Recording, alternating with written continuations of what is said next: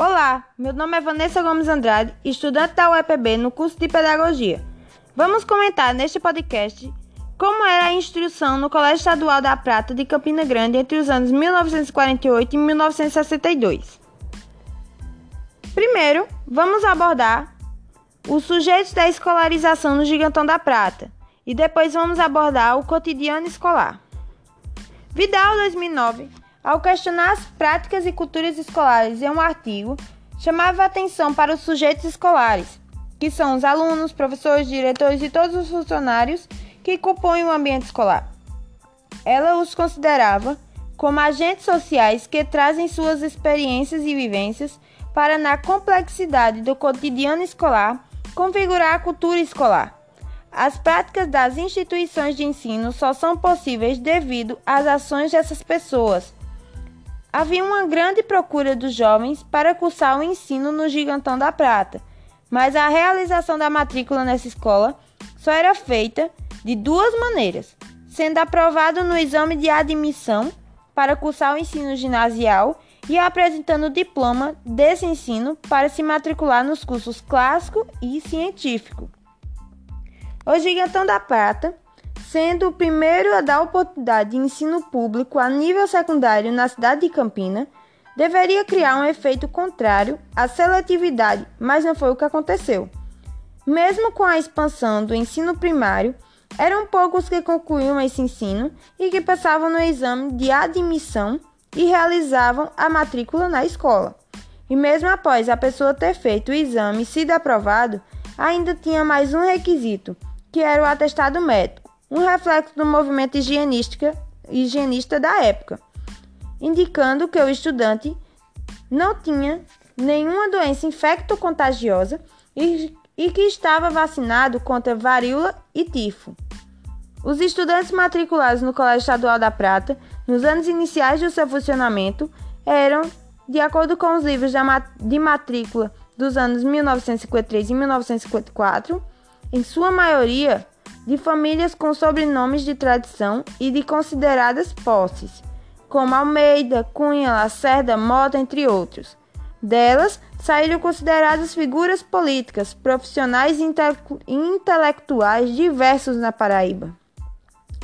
Com base em fichas feitas pela própria instituição sobre os alunos, onde há dados como origem, filiação, cidade natal e dados ligados ao ensino, podemos observar a amplitude da naturalidade dos discentes, muitos do sertão paraibano e outros até de outros estados.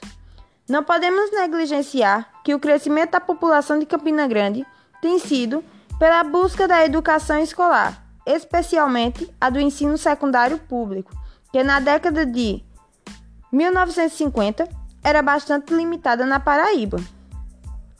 Tanto a turma do ginásio quanto a do científico se constituía de jovens de fora de Campina Grande. A instituição se tornou emblemática do ensino secundário, na qual estudantes de muitos municípios da Paraíba vinham em busca de continuar a vida estudantil. É possível destacar uma significativa migração dos estudantes que eram matriculados nos estabelecimentos de ensino particular da cidade para o Gigantão da Prata. Essa migração se realizou não porque os estabelecimentos de ensino particular não ofertavam os cursos clássicos e científicos, mas pelos sinais de prestígio que refletia o primeiro colégio secundário público de Campina Grande. E também o ensino secundário particular estava se tornando muito caro e era uma pequena parcela da população que podia pagar por esse ensino. Os estudantes também estavam ligados ao movimento estudantil propagado no Brasil, através da UNE, e do Centro Estudantal Campinense participaram de lutas e debates em prol da própria juventude e em busca de melhorias nos campos político e social, principalmente em Campina Grande. Outro sinal de organização da comunidade estudantil é o jornal O Grêmio, organizada pelos próprios alunos para os alunos. Eles não escondiam seus propósitos no referido jornal, dessa forma, mostrando a qualidade do colégio no que se refere às posturas discentes.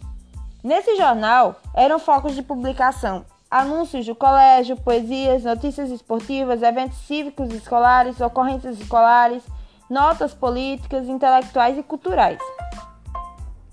Em relação ao corpo docente, havia duas especificações de professores: os catedráticos e os contratados.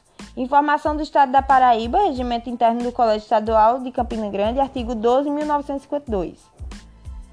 Cita Vidal 2009 que, para o autor Faria Filho, 1998, a legislação escolar é um ordenamento jurídico específico que, na sua maioria, está em plena relação com outros ordenamentos.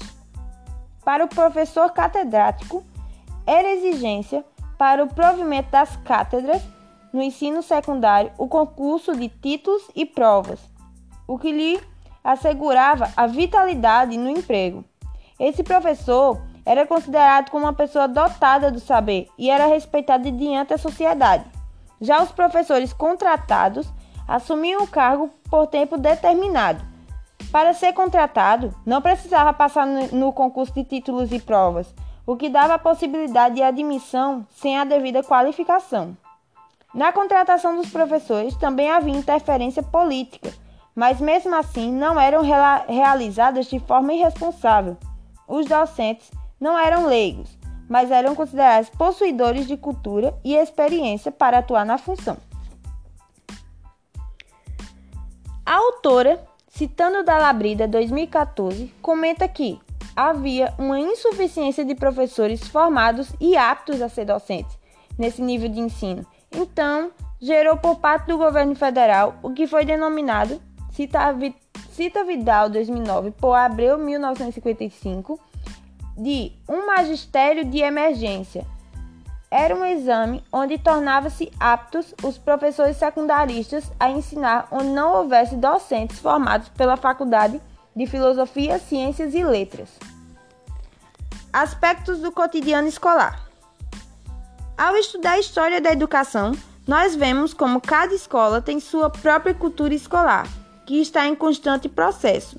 Cita Chervel, 1990, a disciplina escolar é criada pela própria escola, na escola e para a escola.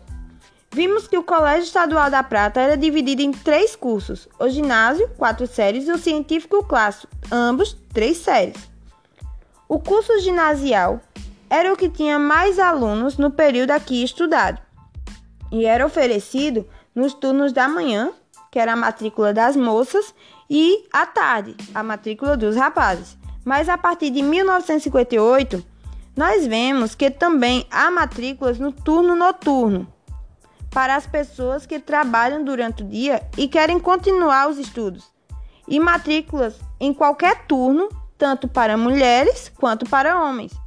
Quanto à organização das disciplinas escolares nesse curso, havia uma determinação nacional a respeito das disciplinas a serem ministradas no ensino secundário.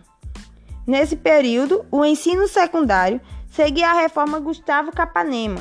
Essa reforma traçava as disciplinas de acordo com o curso e a série.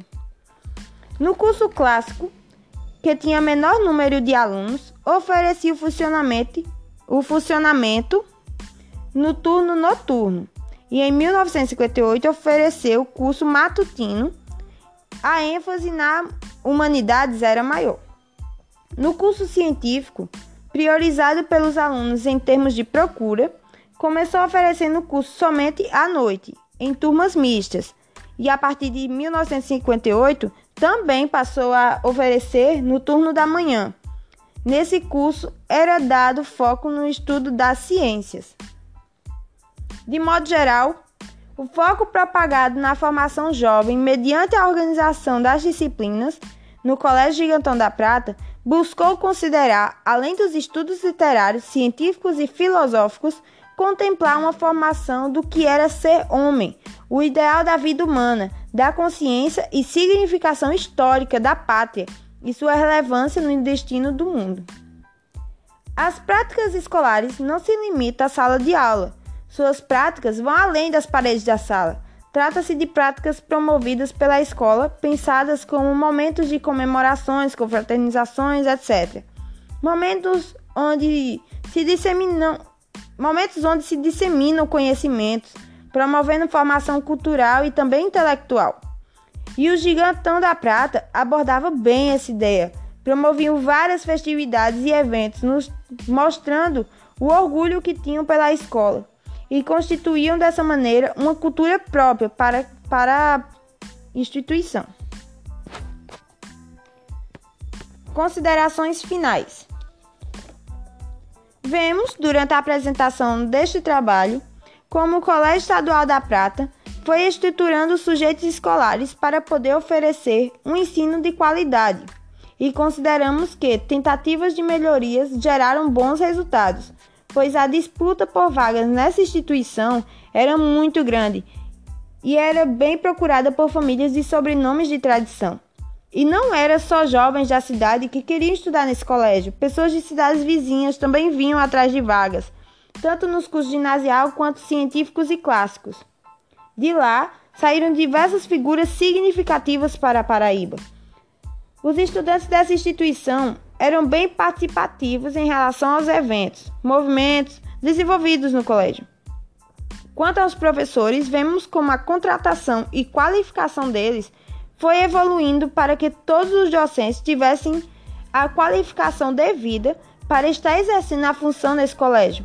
Eles buscavam dar oportunidade para que todos os estudantes pudessem aproveitar ao máximo tudo que a escola lhes oferecia, assim formando estudantes melhores. Referência bibliográfica. Para fazer a exposição, nós baseamos na pesquisa de doutorado intitulada por uma formação da juventude campinense. O Colégio Gigantão da Prata, 1948-1962, de Vívia de Melo Silva, defendida no ano de 2014 na UFPB, Universidade Federal da Paraíba. Agradeço aos ouvintes desse episódio de podcast.